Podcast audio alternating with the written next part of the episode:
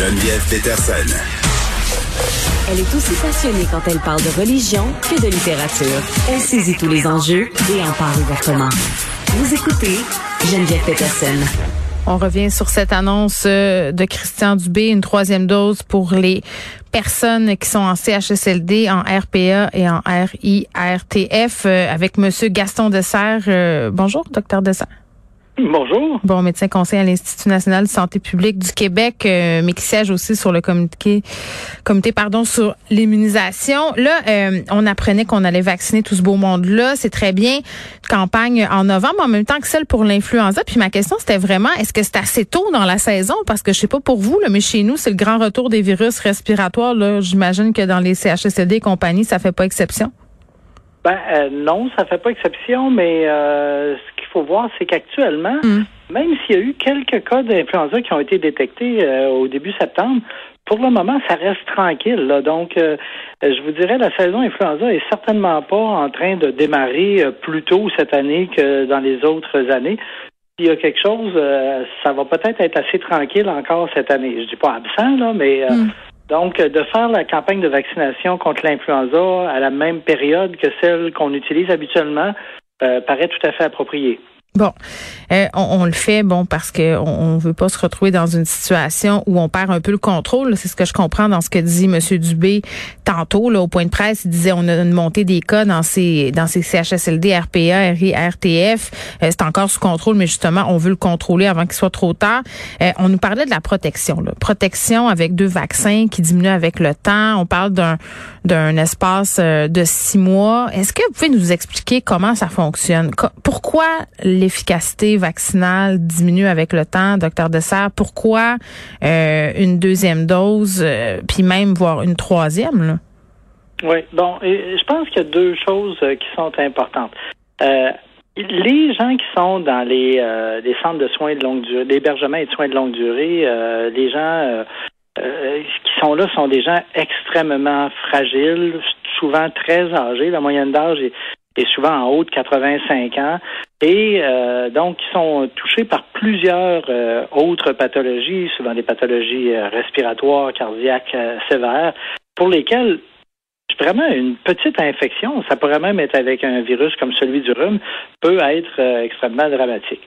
Donc, dans un contexte comme celui-là, euh, ces gens-là peuvent euh, avoir euh, dirais, un système immunitaire qui est quand même un petit peu moins performant que, des gens qui sont peut-être du même âge, mais qui sont avec une bonne santé par ailleurs, qui vivent en communauté.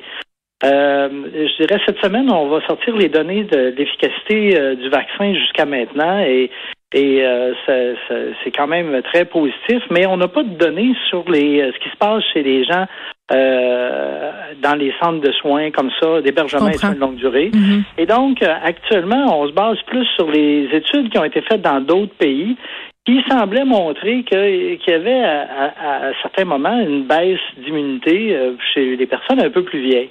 Et donc, euh, c'est là qu'il y a eu cette, euh, cette décision-là quand on voit apparaître, je dirais, des éclosions quand même pas mal nombreuses là, dans les euh, RPA, Mm. euh, aussi dans les CHSLD. Là, on disait, bon, euh, chez ces personnes-là, une infection par la COVID euh, a plus de chances d'aboutir à des hospitalisations, des décès.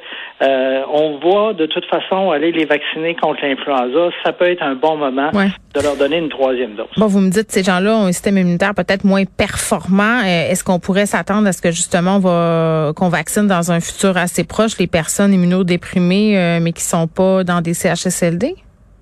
Ben, je vous dirais, les personnes qui sont avec des problèmes d'immunodépression là, ont déjà une recommandation pour avoir une troisième dose. OK. Et là, il n'est pas question d'avoir une quatrième dose. Ça, là, c'est euh, chez, chez ces gens-là, déjà, euh, d'aller à une troisième dose, euh, il, il peut avoir des, euh, des, des problèmes, euh, soit liés aux médicaments ou à la maladie de base, Ouais. qui font que ces gens-là, malheureusement, malgré plusieurs doses de vaccin, vont rester vulnérables à la maladie. Parce Alors que leur ça, système immunitaire, euh, le- pardon, parce que leur système immunitaire répond répond moins bien, euh, fait pas d'anticorps. Ok.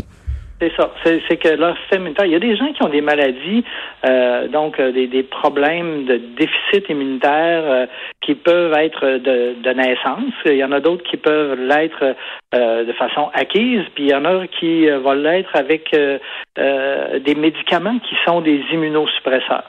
Alors, ces gens-là, euh, donc, euh, il y a eu des études qui ont été faites un peu partout pour essayer de voir euh, comment ils répondaient à une dose, à deux doses, à trois doses.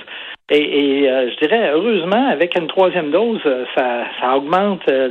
le, niveau d'anticorps chez plusieurs d'entre eux.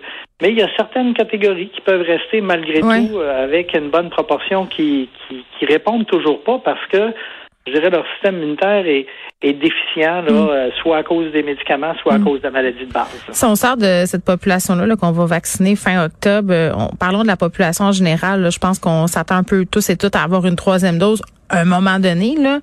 Euh, pourquoi le vaccin contre la COVID-19 euh, diminue avec le temps son efficacité? Là, parce qu'il y a des vaccins que tu as besoin d'avoir juste une fois dans ta vie, d'autres deux fois. Le vaccin contre la grippe, c'est une fois par année. C'est le même type de, de virus. C'est ça qui fait qu'on qu'on doit se faire vacciner souvent. Est-ce qu'on va avoir droit à un vaccin contre la COVID annuellement jusqu'à la fin des temps? Mm, je pense, en tout cas, euh, là, on est un petit peu trop tôt pour savoir effectivement comment le vaccin va euh, évoluer, sa performance va évoluer. Mm. Euh, je peux vous dire que c'est certain que nous autres, on fait un suivi là, très rapproché là, pour voir est-ce que le vaccin continue à, à bien protéger.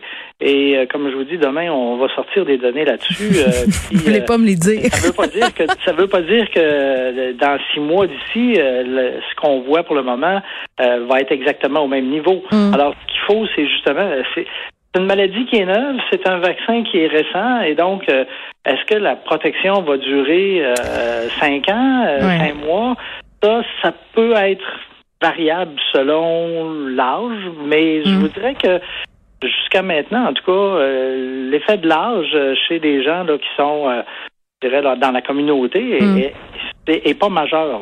Bon, ça me révélait vos chiffres, là, M. Dessert. Là. Moi, j'ai 39 ans, j'ai été vacciné en juillet dernier. Est-ce que ça veut dire que cet automne, plus on va avancer, plus l'efficacité va diminuer, donc plus je devrais être sur mes gardes?